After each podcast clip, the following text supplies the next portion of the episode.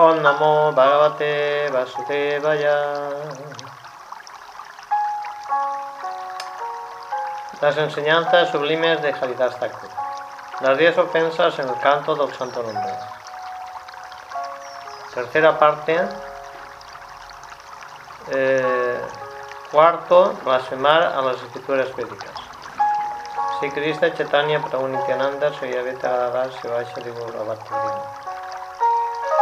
Haridas dijo, oh mi señor, criticar la literatura védica y otras literaturas que siguen la versión védica es una seria ofensa que niega a la persona el éxtasis de la devoción pura. El Shruti es Astra, literatura védica, que incluye los Upanishads, los Puranas y otras escrituras derivadas, emanó de los propios labios del Señor Cristo. Esa literatura establece y prueba la verdad espiritual. Contiene conocimiento espiritual que está más allá del alcance de los sentidos materiales. Y ese conocimiento solo se comprende por la gracia del Señor Cristo. Los sentidos eh, son capaces de experimentar solo objetos materiales. La trascendencia queda más allá de sus límites. La ciencia de conciencia de Krishna es completamente espiritual. Luego ella es trascendental. Ese conocimiento sobre la trascendencia misericordiosamente fue dado por el Señor Krishna en la literatura védica, para la bendición máxima de la humanidad. La palabra Veda en verdad se refiere a ese conocimiento espiritual conforme es recibido en la mm, debida sucesión discipular o parampara. Los seres humanos nacen con cuatro defectos naturales, cometen errores, están sujetos a la ilusión, son propensos a engañar y poseen sentidos imperfectos. Todo lo que hacen está enlodado por estas faltas. La literatura védica está libre de cualquier error o discrepancia. Es el único medio de salvación espiritual. El conocimiento védico trascendental fue revelado por el Señor Krishna y posteriormente compilado por los sabios. Los sabios recibieron este conocimiento en Samadhi, absorción espiritual total.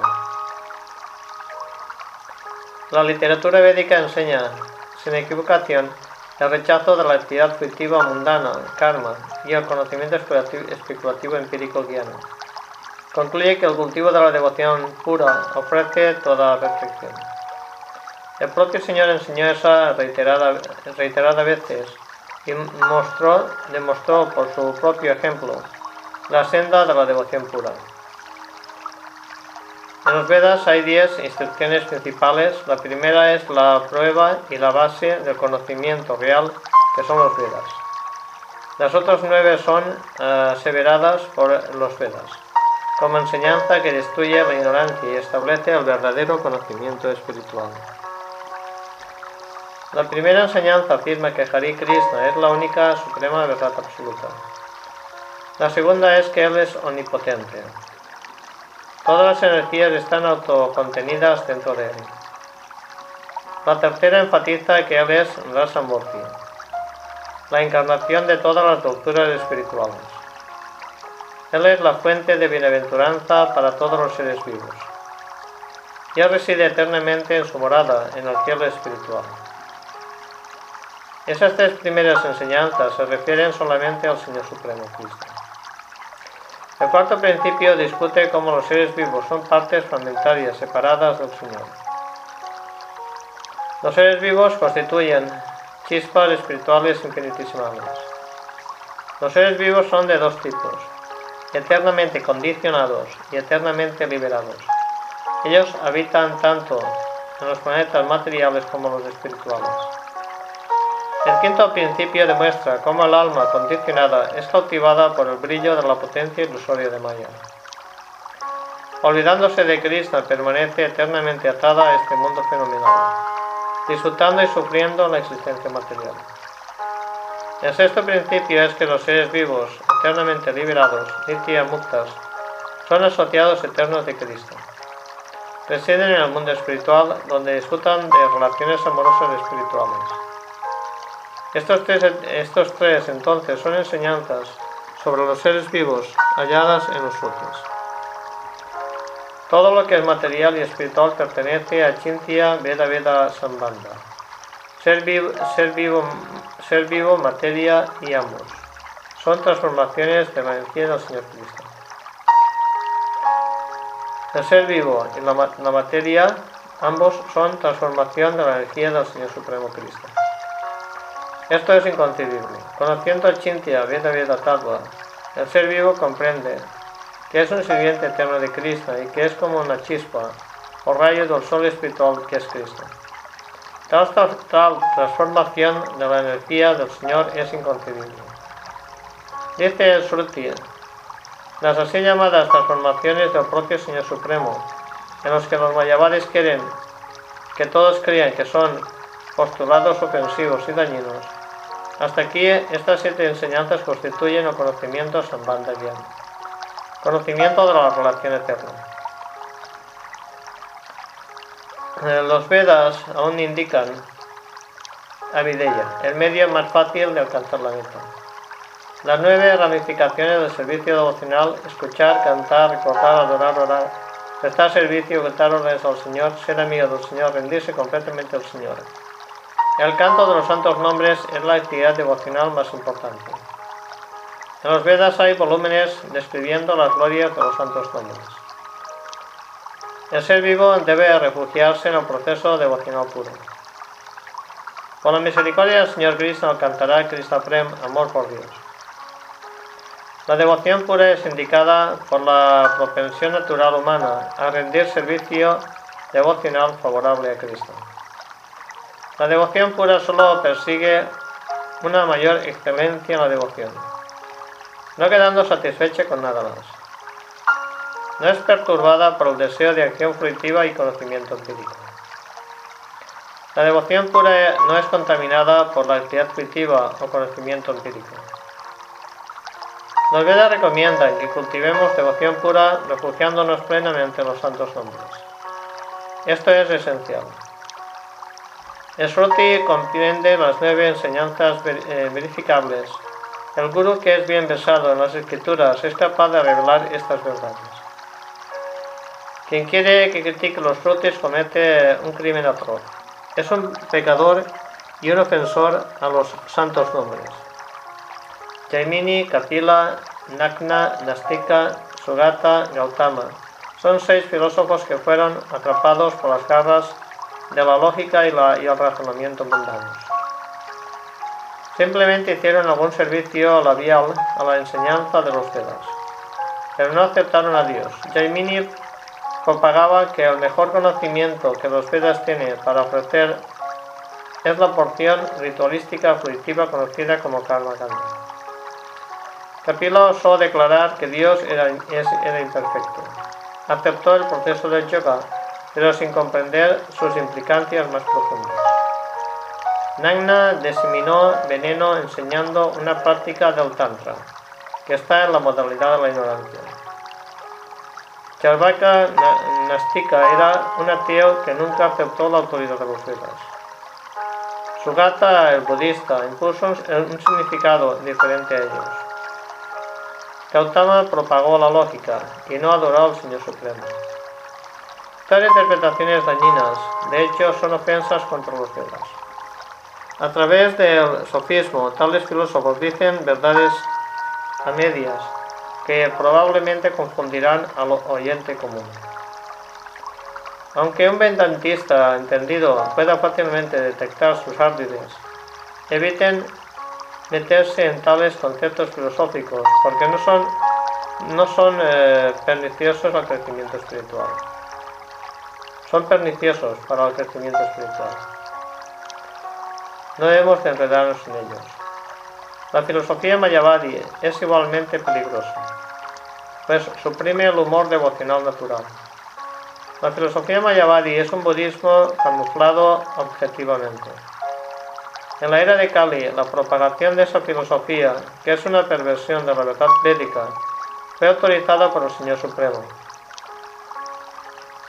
A pedido del Señor, el Señor Shiva se convirtió en su propagador. Así como Jaimini aparentemente apoyaba la autoridad Veda, pero en la práctica propagaba una versión trucada de la conclusión védica, igualmente el Guru Vayavadi ofrece pruebas védicas para establecer su budismo disimulado. Así ellos oscurecen la esencia de los Vedas, que es la ciencia del servicio devocional. Hasta Vakra, Dattatreya, Govinda, Gaudapada, Sankaracharya y todos los seguidores de de Sankara, filósofos materialistas, son conocidos como Mayavadis, Gurus Mayavadis. En el budismo la principal enseñanza es la no existencia del alma. El budismo, el budismo no, no, admite un concepto del espíritu. La teoría del vacío. Última palabra en el budismo. Entre los Mayavadis se vuelve el concepto de Brahman impersonal, sin forma lo cual es eh, concebido así por ellos a fin de no ser material.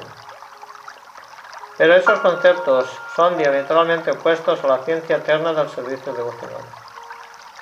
Cualquier afiliación a tales pensamientos automáticamente hace que el ser vivo cometa nama parada. Algunos aceptan la filosofía mayavadi, pero cantan los santos nombres. Sin embargo, eso no es una ofensa contra el nombre. Cuando se reúnen todas las conclusiones fundamentales de la filosofía védica, sumadas ellas resultan en servicio devocional puro, a través del cual el ser vivo alcanza el amor puro por Dios. Donde quiera que las principales enseñanzas sean aplicables, es errado sustituir con enseñanzas secundarias en lugar de ellas. Todos esos significados principales indican y apoyan la ciencia de la conciencia de Cristo. Imponen artificialmente significados secundarios a las declaraciones védicas. Todos ellos, todos sus significados principales indican y apoyan la ciencia de la conciencia de Cristo. Imponer artificialmente significados secundarios a la declaración védica es un pecado que nos distancia de la verdad absoluta. De principio a fin los Vedas exponen la suprema excelencia del Om o los santos nombres. Por cantar los santos nombres del Señor, el ser vivo alcanza la morada espiritual más elevada. Los devotos puros siempre se refugian en los santos nombres. Los santos nombres son trascendentales, siendo una réplica exacta del Señor Supremo. Simplemente por cantar Navavas se obtiene toda la perfección en este mundo material. Solamente los locos desafortunados intentarán a propósito desdeñar las enseñanzas védicas y así arruinar sus vidas por las ofensas. Al devoto que está pegado al canto del santo nombre puro, también le será revelado el conocimiento de los Vedas. Gradualmente él también obtendrá el Krishna Prema. Los Vedas eh, inequivocadamente declaran que por cantar los santos nombres se experimenta bienaventuranza estática. Pues los santos nombres son la fuente de todo. Los Vedas aún explican que todas las almas liberadas están residiendo en el cielo espiritual. Están siempre ocupadas en el canto del nombre puro. En la era de Kali, más y más personas están adorando a Maya, la energía material. Ellas dejan de lado la oportunidad de cantar los santos nombres del Supremo Señor Cristo que son llenos de dulzura espiritual estática. Ellas adoptan la adoración tántrica en la modalidad de la ignorancia y critican los Vedas y divergen la verdad de la senda de la religión. Comen carne, beben alcohol, realizan otra actividad pecaminosa. Estos ofensores nunca consiguen recibir la protección de los santos nombres. Tampoco pueden entrar en la modalidad eterna del Señor Supremo Vrindavan. Maya Devi fuerza a los ateos a realizar actividades pecaminosas y de esa manera los priva del néctar del canto de los santos nombres. Pero si ella se apacigua a través del servicio prestado por el ateo a los santos Vaisnavas, lo colmará con gracia y lo conectará con los pies del otro de Cristo. Maya es una eterna sirvienta del Señor Cristo. Ella castiga a los seres vivos extraviados que se apartan del servicio al Señor Cristo. Aquellos que deseen servir a Maya simplemente son engañadores que nunca lograrán conocer la verdad. la felicidad. Con todo, Mayadevi recompensa a aquellos que cantan los santos nombres. Ella, ella los ayuda a atravesar el océano de la estupidez material. Mayadevi es conocida y adorada en las formas de Durga, Kali, etc. La energía espiritual superior es la energía original y primordial del Señor Cristo. Maya es su sombra. Su intención es rectificar a los seres vivos errantes que decaen y traerlos de vuelta a la conciencia de Cristo.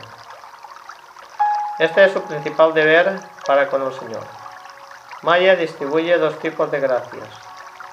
Niskapata, honestas o irrestrictas, y Sakapata, caprichosas e ilusorias.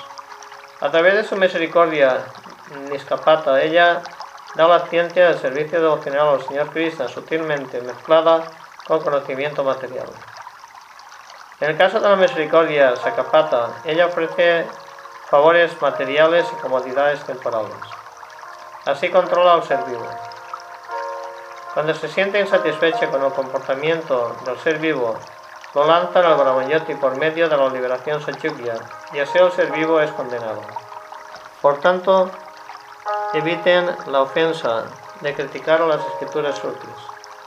Absórbanse en el constante canto de los santos nombres si inadvertidamente criticaron al Shruti, entonces deben arrepentirse, sinceramente por el error. Glorifiquen debidamente al Shruti.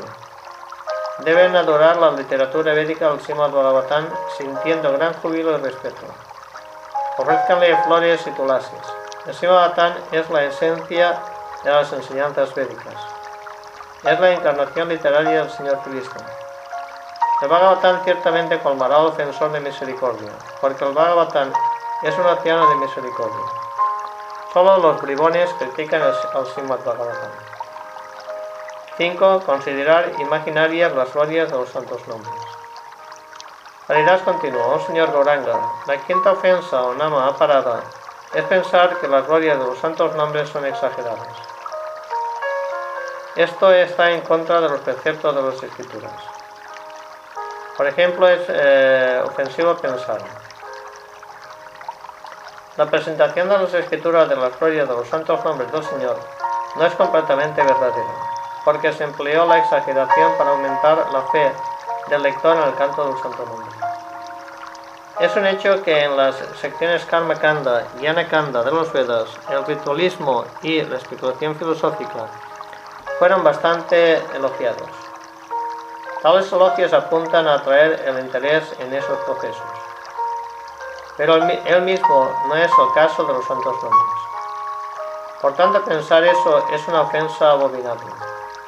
El Smriti dice que cualquiera que cante los santos nombres, ya sea con fe o negligencia, atrae la misericordia, atención del Señor Cristo. El nombre es la forma más pura del conocimiento, el mejor de los bratas o votos, la más elevada meditación proporciona los resultados de los preciosos máximos y es la más sublime renuncia. Cantar es una actividad espiritual sin par, la más sagrada de las actividades piadosas, la senda suprema de la autorización. Ofrece la mayor liberación y meta. Los santos nombres son divinos, están situados en el reino espiritual supremo, son el servicio devocional super excelente, el mejor de los agentes purificantes, derramando amor por Dios. Son la esencia de todas las escrituras, la causa de todo, la suprema verdad absoluta, el objeto más adorable, y actúa como el supremo instructor espiritual y guía.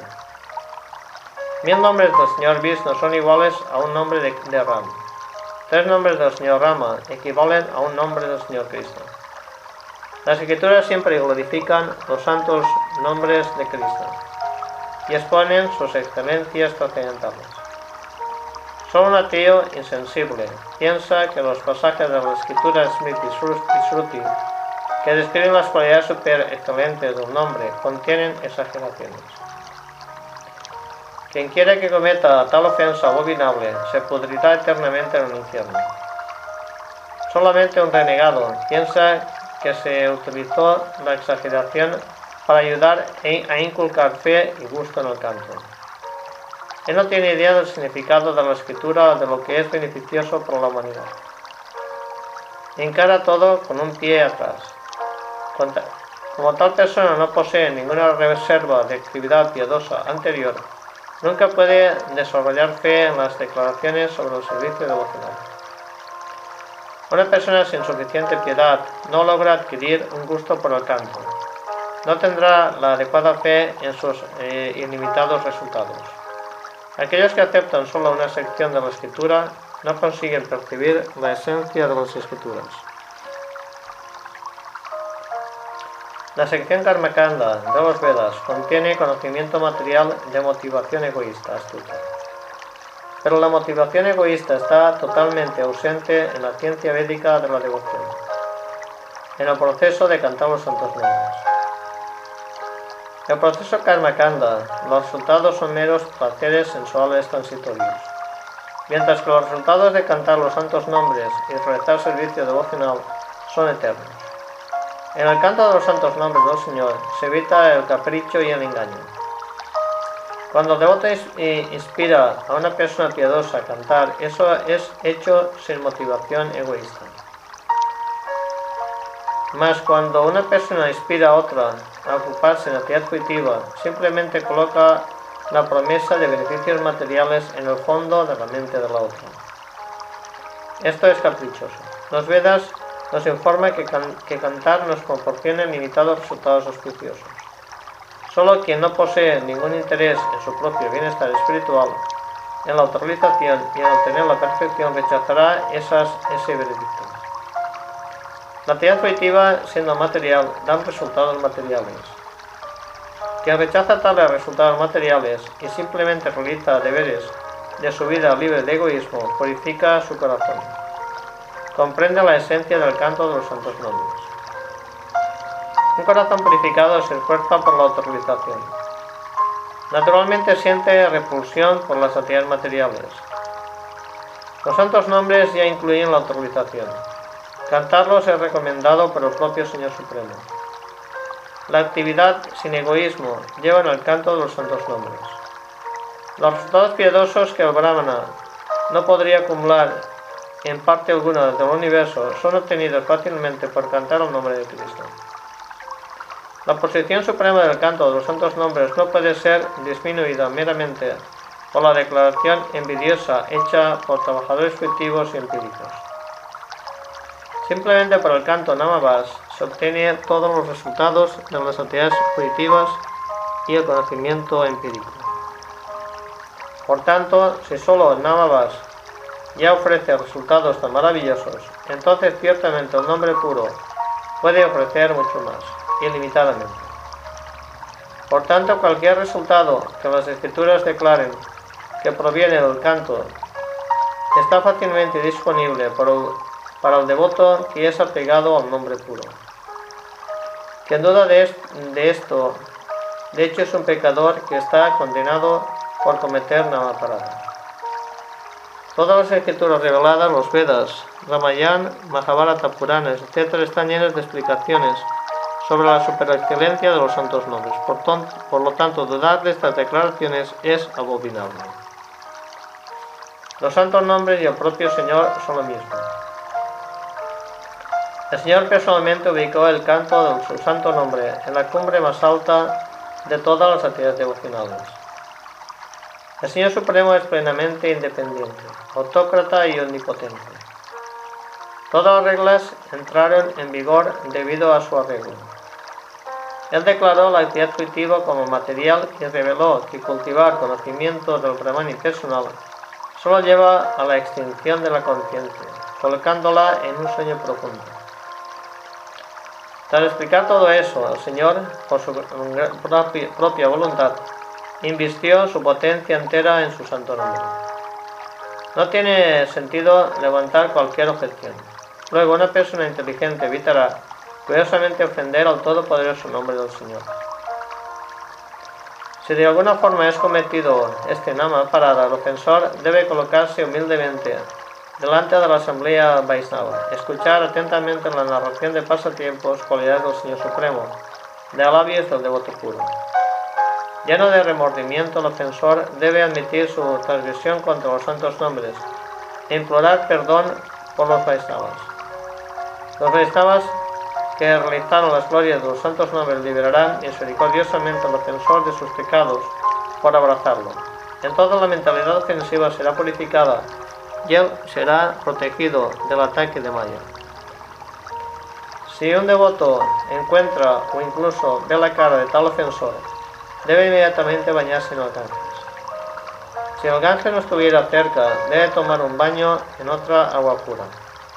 En caso de que eso tampoco fuera posible, se debe purificar tomando un baño mentalmente. 6. Cometer pecados apoyándose en los santos nombres. Haridas eh, dijo, los santos nombres están eternamente situados en la bondad pura. Son los seres vivos muy afortunados. Solo los seres vivos muy afortunados podrán refugiarse en los santos nombres de Cristo. Solo los seres vivos más afortunados podrán refugiarse en los santos nombres de Cristo. El canto remueve rápidamente los anartas del corazón. Consecuentemente hace desaparecer Hridaya, la orlabian flaqueza del corazón. Cuando se desarrolla la fe inquebrantable en los santos nombres del Señor, la propensión al pecado es extirpada totalmente. Todos los pecados anteriores también se disuelven. El corazón brilla con pureza positiva. Los deseos pecaminosos del corazón están arraigados en la ignorancia. Estos tres, pecado, semillas del pecado y de, la ignorancia, son la fuente de todo sufrimiento para el alma condicionada. Pecado, semillas de pecado y la ignorancia. Son la fuente de todo sufrimiento para el alma condicionada. Cantar suaviza el corazón, evoca la compasión de todas las almas condicionadas. Aquel que canta constantemente se esfuerza por el bienestar de ellas. Él no puede aguantar ver el sufrimiento del alma condicionada intenta remover esos sufrimientos de cualquier modo. Él no es perturbado por deseos lujuriosos ni por el impulso de disfrutar los sentidos. Siente rechazo por los bienes y las mujeres. Sigue la senda de la virtud. Solo acepta lo que es favorable a la ejecución del servicio devocional. Rechaza lo que es desfavorable. Posee la absoluta convicción en todas las situaciones de que el Señor Cristo es su protector, salvador y mantenedor. Está libre de apegos al cuerpo y a las nociones de yo y mío. En un estado espiritual humilde, constantemente canta los santos nombres del Señor. Nunca más se inclina a cometer actividades pecaminosas. Cantar gradualmente disminuye, disminuye la propensión al pecado. Simultáneamente purifica la conciencia. En este punto, el gusto por el canto comienza a manifestarse y la inclinación por cometer actividad pecaminosa desaparece. Aunque un tenue residuo de actividad pecaminosa anterior aún permanece en la conciencia.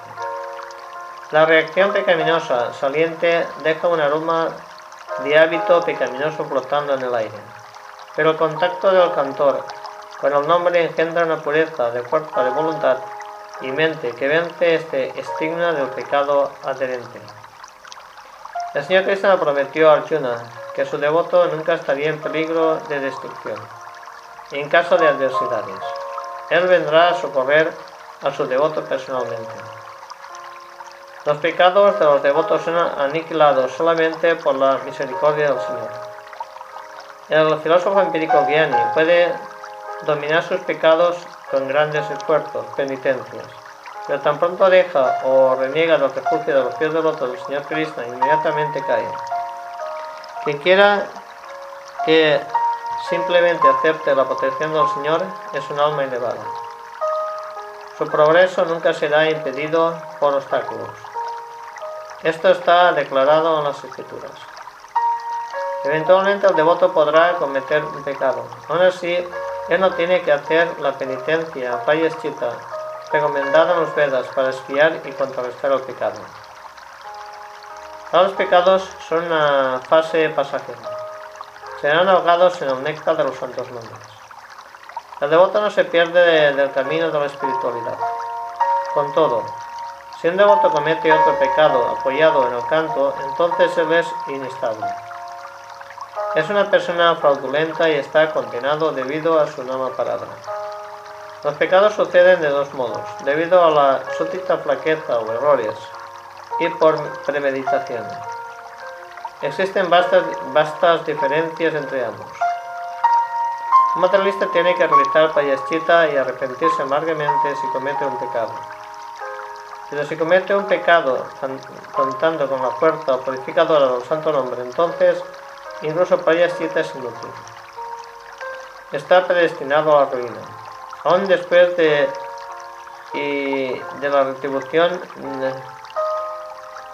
en el infierno no será absuelto de ese namaparat. Incluso la propia inclinación al pecado ya resulta, ya resulta suficiente regulación para el alma. Si esta aún aumenta su dificultad por cometer pecados deliberadamente, contando con la fuerza del canto, su gesto es bastante lamentable. Las escrituras declaran que los santos nombres son tan potentes que pueden neutralizar más pecados de los que se pueda cometer incluso en 100 millones de vidas. El más atroz de los pecados es contrarrestado aún en la etapa nada más del canto. Es por ello que los impostores y charlatanes adoptan el canto del santo nombre. Ellos dejan las responsabilidades de la tarea doméstica y escondidos detrás de la vestimenta de renunciantes viajan de país en país. Sus corazones están cargados de deseos por fortuna y mujeres. Ya describiste a tales personas como Marcata Bairakis, renunciantes monos. Algunas personas representan el papel de renunciantes mientras mantienen una mentalidad doméstica. Estas personas son como un peso muerto sobre la madre tierra, la sociedad humana, y deben ser evitadas. Un devoto que se haya refugiado en los santos nombres Puede vivir en cualquier situación en la vida doméstica o en el, o, en el bosque como ermita. Si la situación doméstica es conducente al canto, entonces la vida de mendicante es innecesaria, pero si la vida doméstica fuera, fuera desfavorable, el devoto está destinado por el deber dejar el lugar. Es una ofensa terrible cometer pecados contando con la fuerza del canto. Esta ofensa será desterrada para siempre de la senda del servicio devocional. Los devotos en la fase namabas del canto deben cuidarse contra tal compañía engañadora porque tendrá mala influencia sobre ellos. Acabarán cometiendo ese eh, temido namaparada. Aquellos que cantan el nombre puro están libres de namaparada. Los devotos que se refugian totalmente en el canto del santo nombre puro nunca están propensos a cometer ninguno de los diez namaparadas. Los santos nombres por sí solos protegen a los devotos puros que se rindieron al nombre puro. Pero mientras el nombre puro no haya despuntado en el corazón del devoto, el peligro de, comer, de cometer namaparada está siempre amenazando. Por tanto, los devotos en la etapa namavas deben evitar particularmente esta ofensa de cometer pecados contando con la fuerza del canto. El devoto debe buscar la asociación de devotos puros, cantar los santos nombres sin ofensas. Debe permanecer alerta sobre cometer ofensas. Quien encanta puramente posee mente y conciencia fijas. Nunca se desvía de los pensamientos de Cristo, ni por un momento. En tanto no se haya fortalecido el canto a tal punto y no se haya rendido plenamente a los santos nombres, la persona debe mantenerse muy atenta para evitar ofensas. Se debe permanecer en guardia especialmente contra la ofensa de cometer pecados contando con la fuerza del canto.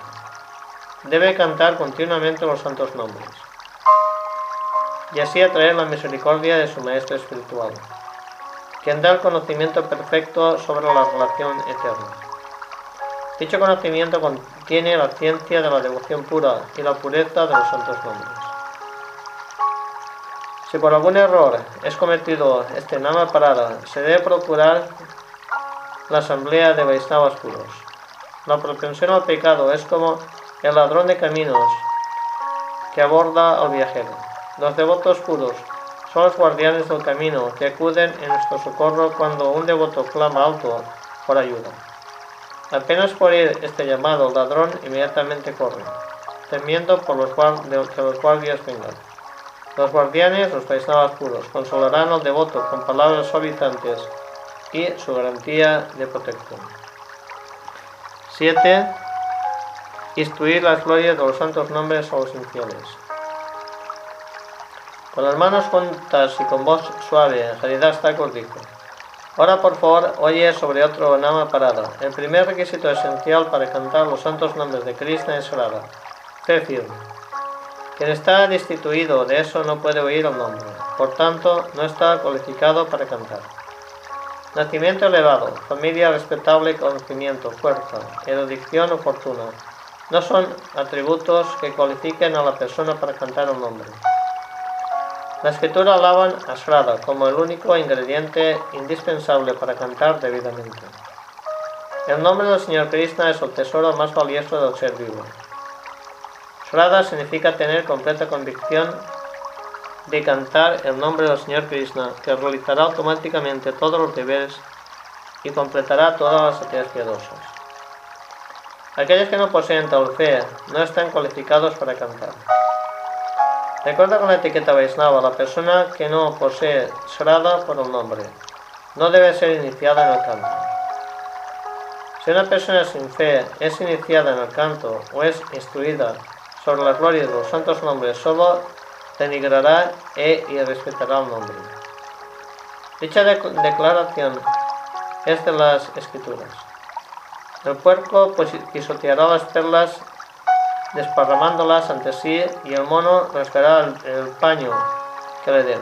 Semejante persona, persona sin fe cometerá más y más ofensas contra los santos nombres. Así invitará a la ruina. Similarmente, el guru iniciador será arrastrado por su parte por esas ofensas. Dentro, dentro de poco, él dejará la senda del servicio devocional. La persona sin fe astutamente podrá venir a los Vaisnavas para implorar por la iniciación al canto. El, el sadhu debe de ver a través de ese ardit y negarle la iniciación. El devoto charlatán presume, los santos nombres de Krishna son en la gente que todo lo purifica. Una vez que haya recibido el nombre, no tendré que preocuparme más o cometer pecados. Además, por cantar todo el tiempo, las personas me respetarán más y me adorarán como un Vaisnava. Entonces podré obtener buena cantidad de servicio de ellos. El prestigio que perdí debido a mis actos pecaminosos será recuperado plenamente por cantar. Jamás ocurrirá otra pérdida nuevamente y habrá y habré de disfrutar de inmenso beneficio material. El sadhu debe exigir del farsante total arrepentimiento por su deshonestidad. Para volverse digno de iniciación, debe declarar inmediatamente sus deseos de distinción y adoración. En lugar de ello, debe intentar desarrollar Srada por los santos nombres. Solamente cuando Srada por los santos nombres está presente se puede ser iniciado en el canto. Los santos nombres entonces llevan al cantor a través del océano de de la ignorancia material, pero mientras no se haya desarrollado suficiente fe en los santos nombres, no habrá cualificación para cantar. Se debe de escuchar las glorias de los santos nombres de un Vaisnava, volviéndose humilde por oír sus instrucciones. Se deben dejar de lado los deseos materiales y comenzar a cantar. Cuando el maestro espiritual percibe el debido grado del Srada en el candidato, él lo inicia en el gran tesoro espiritual, los santos nombres de Cristo. Pero estuviera una persona sin fe es una ofensa abominable. El guru va al infierno si comete iniciación, si concede iniciación a una persona sin fe para el beneficio material. Si el guru sabe que la persona que se aproximó a él para obtener la iniciación es un simulador deshonesto sin fe, y no obstante, sin preocuparse por ello, lo inicia simplemente para beneficio material, cometerá la ofensa atroz contra los santos nombres.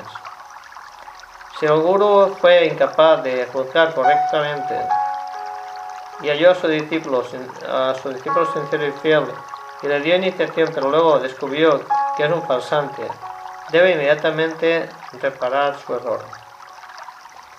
Si por inadvertencia y falta de experiencia sucede un error, como instruir e iniciar a una persona infiel, el maestro espiritual iniciador debe llenarse de temor y remordimiento. Él tiene que hacer pública su ofensa delante de la comunidad Vaisnava, de rechazar a aquel discípulo insincero, excomulgándolo. Si el guru falla en actuar prontamente, gradualmente irá hundiéndose en las profundidades de la depresión moral y la ilusión. Será desautorizado de la senda de la devoción. Oh Señor Chaitanya, tus órdenes de propagar los santos nombres alerta exactamente sobre esto. Oh Señor Chaitanya, tus órdenes de propagar los santos nombres alertan exactamente sobre esto. Explicaste que los predicadores deben de instruir debidamente a los Shadavan, personas consagradas que tienen fe, sobre los santos nombres de Dios. De esta, de esta manera el mundo entero deberá ser inundado con el canto de las glorias de los santos nombres. Por el canto congregacional en voz alta, los santos nombres deben de ser largamente propagados. Aquellos que son sinceros se presentarán y escogerán el guru fidedigno, recibiendo de él iniciación por el nombre. A través del canto sincero, ciertamente obtendrán amor por Dios. Krishna prostitutas, criminales, engañadores y otras personas pecaminosas deben ser inducidas a dejar sus hábitos incorrectos, injuriantes. Se deben implantar Srada genuina en sus corazones. Cuando Srada esté en ellos, cuando la Srada de ellos, en los santos nombres de Cristo madura, deben recibir iniciación. Este es el deber de un predicador conforme va de lugar a lugar enseñando a todos.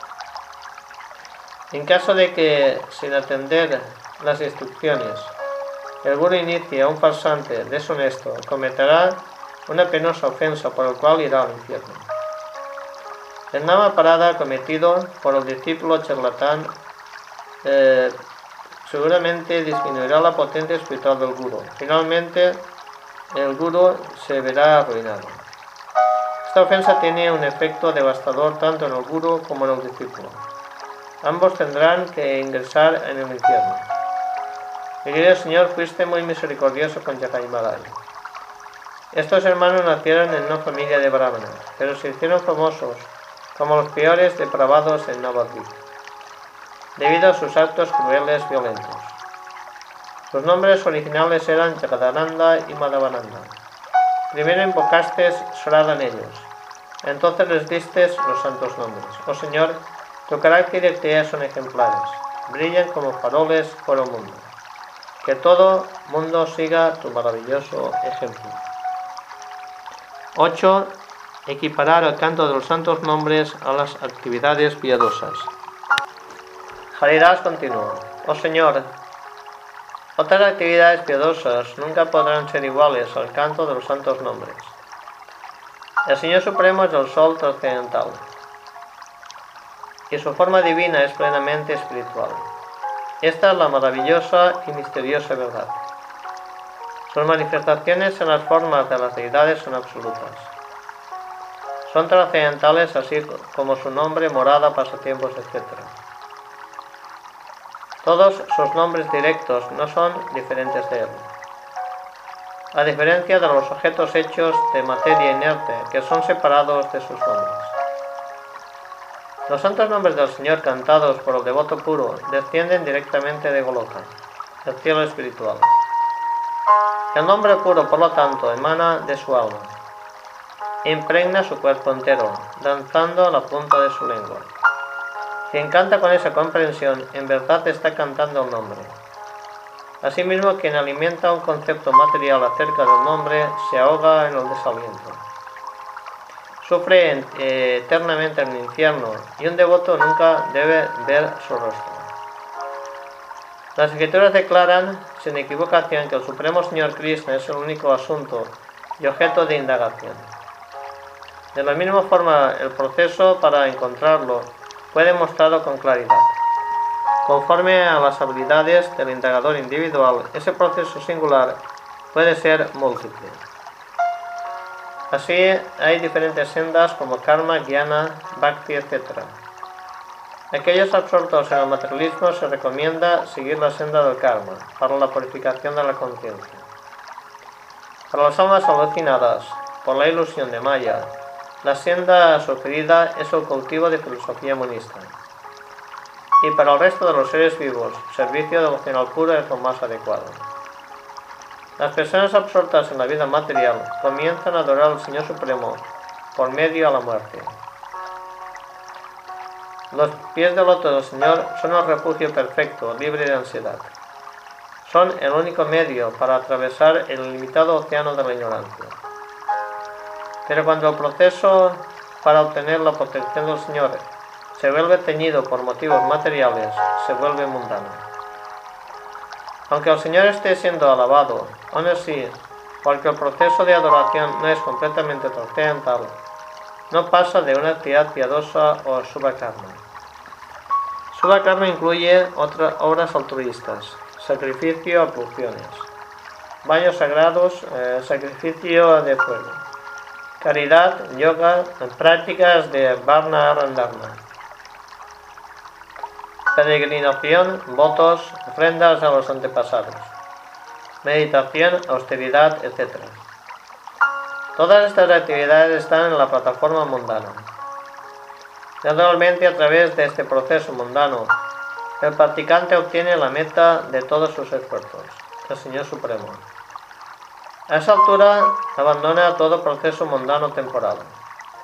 No le atraen más las modalidades mundanas, pues ya encontró el servicio devocional al Señor, Bhakti, y conoce la genuina esencia de todos los deberes religiosos. El contacto del ser vivo con la materia genera su descontentamiento y sufrimiento. Todo ello sucede por el plan maestro de la providencia, que gradualmente guía al ser vivo a la perfección. El alma condicionada no puede existir sin contacto próximo con la materia. Las almas condicionadas no pueden existir sin contacto próximo con la materia. Todas sus actividades y pensamientos están íntimamente entrelazados al tejido del materialismo. Las actividades piadosas subakarma proporcionan los medios para que el ser vivo se aproxime a la devoción pura a través del contacto material. Por tanto, subakarma es de hecho el camino más viable para que cualquier alma se aproxime a la meta final, amor por Dios. Con todo, es un hecho que debe destacarse claramente. Alcanzar la perfección por medio del Subhakarma es un proceso prolongado. El objetivo final es Krishna Prema, que es plenamente espiritual. Así hay un abismo de distancia entre los medios y el objetivo. Por su compasión sin causa, el Señor Supremo encarnó como los santos nombres, volviéndose disponible para los seres vivos. Así los santos nombres son aceptados por los seres vivos, piadosos, como el mejor método para la perfección. Las escrituras recomiendan el nombre del Señor como el medio más eficaz para obtener el absoluto. Pero los seres vivos entendieron mal considerando que eso significa que cantar es una de las muchas subakarmas. Este concepto equivocado es similar al de creer que Vishnu es un semidios más, y que el Señor Shiva y el Señor Brahma. Los santos nombres son plenamente espirituales trascendentales, la naturaleza material. No son corrompidos por la materia. Aunque el ser vivo sea espiritual, piensa que es material debido a la ignorancia grosera. Consecuentemente, piensa que todo, incluso los santos nombres del Señor, son igualmente materiales. Así cantan los santos nombres del Señor Krishna vino a ser catalogado como Subhakarma. Los seres vivos con inclinaciones mayavadis están convencidos de que eso es cierto y correcto. Mas quien se adhiere a esa visión es excluido de la senda del servicio devocional. Los santos nombres son el, el repósito del éxtasis perfecto. Ellos descendieron a este mundo material para convertirse en el medio por el cual se obtiene el summum bonum del Bhakti. Las escrituras hablaban sus glorias divinas, pues los santos nombres de Cristo son tanto el medio como el fin. Conforme al grado individual de perfección espiritual del ser vivo, él considera los santos nombres del Señor como el medio o el fin. Mientras no haya alcanzado la autorización, los santos nombres son el medio para llegar a su meta. El medio para la autorización puede ser de dos tipos, principal o secundario. Subha-karma es el medio secundario, y los santos nombres del Señor son el medio principal. Aunque los santos nombres sean considerados un medio, no obstante son eternamente el medio principal. Todos los subhakarmas siempre son considerados solo como medios secundarios. Una vez que este punto de vista sea comprendido claramente, la diferencia entre los santos nombres y subhakarma será manifestada automáticamente. El veredicto de la escritura es que los santos nombres son la esencia, por lo tanto son incomparables a cualquier subhakarma.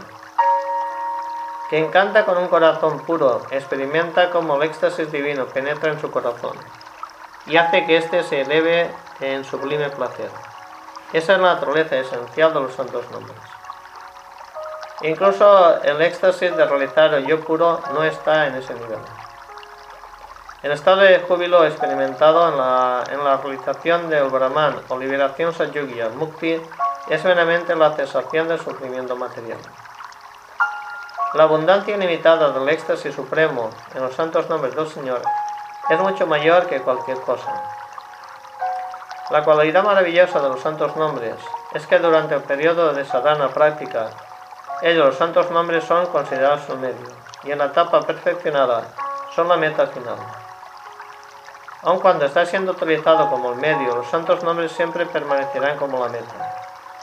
Esto no puede decirse en otros subacarnos, que son todos actividades mundanas.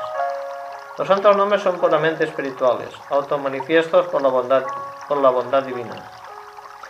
Aunque durante la práctica del sadhana los santos nombres están situados en la bondad pura, las imperfecciones y anartas del sadhaka solo parecen teñirlos. Los santos nombres deben de ser cantados en asociación con sadhus. Entonces toda la perturbación y anarta material desaparecen siendo sustituidos por los nombres puros de Cristo. La práctica de cualquier karma debe de ser descartada al obtener el refugio del destino final. Pero los que cantan nunca precisan abandonar los santos nombres. Ellos simplemente cantan los nombres puros en la etapa perfeccionada. Los santos nombres del Señor son diametralmente opuestos por naturaleza a las actividades mundanas subakarma. En la fase de sadhana, el devoto debe, por la gracia de su maestro espiritual y con la base en las pruebas védicas, comprender la diferencia entre los santos nombres y subhakarma. Shraddha, cuando es lo bastante maduro, nos lleva a la asociación de sadhus. En dicha asociación se inicia el servicio devocional. El corazón se limpia de los anartas a través del canto de los santos nombres del Señor. Conforme el corazón se limpia de los anartas, el canto se vuelve más puro en el mismo grado. Paulatinamente la persona se fija en la devoción y desarrolla un gusto por los santos nombres. El conocimiento de esas etapas de desarrollo primero deben de ser entendidos con fe por el sadhaka, a través de la gracia del maestro espiritual si no todos los anartas se multiplicarán debido a la realización de Namaparada. Pero con la debida comprensión y fe, el nombre puro se manifestará dentro de poco. La parada de equiparar los santos nombres como Subha-Karma es cometida debido a actividades pecaminosas. Se deben tomar todas las medidas eh, contrarias inmediatamente. Las ofensas a los Vaisnavas son de hecho actividades pecaminosas. Como resultado de esas ofensas, el ser vivo adquiere un pervertido entendimiento mayavadi de los santos nombres. Solo la asociación de devotos puede disculpar tales ofensas. Para liberar el Nama Parada debemos aproximarnos al jefe de familia Vaisnava, originalmente provenga de casta baja y esté eh, para destrozar nuestro falso entendimiento sobre la distinción de casta y posición. El ofensor debe entonces pasar por todo su cuerpo, con gran respeto y fe, el polvo de aquel Vaisnava. Debe también comer los restos de alimento de este Vaisnava y beber el agua que ha lavado sus pies. De esta forma, se desarrollará nuevamente en el corazón del ofensor la debida actitud para con los santos nombres. El mundo entero canta como cálidas, fue salvado de dicho nama parada por la misericordia del Señor. Querido Señor, mis pensamientos y mi intelecto son profundamente mundanos.